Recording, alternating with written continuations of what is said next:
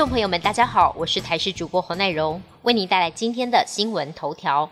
中央流行疫情指挥中心今天公布，国内通报新增四百四十六例中重症个案，当中有五名儿童个案出现 Miss C 儿童多系统发炎症候群，年龄分布在两岁到十岁，有四个人还在住院治疗。目前儿童重症累积四十九例，当中十七例死亡，Miss C 累积有八例。卫福部在今天早上也针对 Miss C 召开儿童新冠病毒感染并发重症之临床处置与案例研讨会。台大儿医小儿部感染科医师吕俊义以美国白人确诊后 Miss C 发生几率来推估，台湾未来一个月可能会出现一百六十七个 Miss C 的个案，一年可能出现六百五十例个案。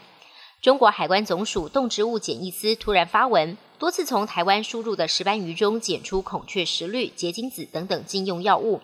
还检出土霉素超标，因此从十三号起暂停台湾石斑鱼进口。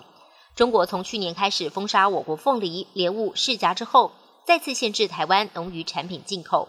目前正在居家隔离中的农委会主委陈吉仲，今天以视讯方式召开记者会，表示希望中国尽速回应科学根据。如果没有，我方不排除到 WTO 申诉。但渔民担忧生计问题，因为我国石斑鱼近年来都仰赖中国单一市场。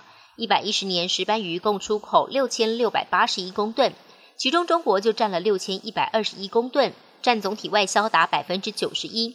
此次暂停台湾石斑鱼输入中国，将对渔业市场带来重大冲击。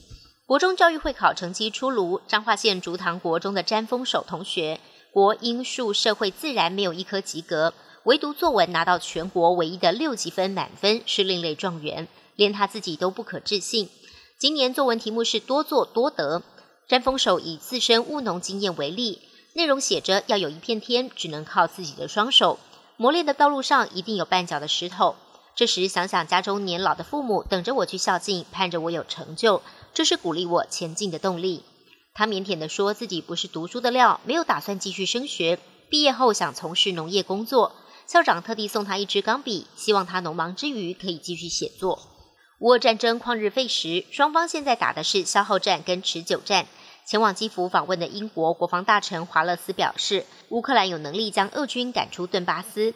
俄国目前在顿巴斯已经快要撑不下去了。不过，乌克兰官员似乎没有那么乐观。乌方表示，西方的军援只够乌军防卫所需不到百分之十，前线的炮弹几乎快要耗尽。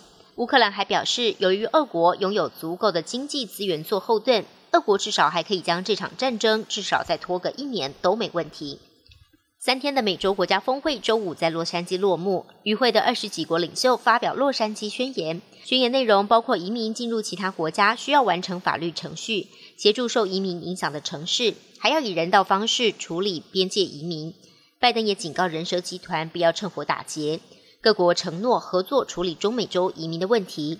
但同时，墨西哥南部又有大批的拉美移民朝着美墨边境前进，也为焦头烂额的美国总统拜登再添了一项难题。美国的边境防疫管制在松绑，拜登政府宣布，从美东时间十二号凌晨零点开始，搭机入境美国的旅客不需要出示起飞前二十四小时内的阴性证明。美国航空跟旅游业者都相当开心，不过专家很担心变异株 BA. 点四跟 BA. 点五的来势汹汹。一旦松绑，恐怕会让病毒快速流窜。美国 CDC 表示，每九十天检讨相关防疫措施，进行滚动式修正。如果有必要，会毫不犹豫的恢复要求旅客提供阴性证明的政策。本期新闻由台视新闻制作，感谢您的收听。更多内容请锁定台视各界新闻与台视新闻 YouTube 频道。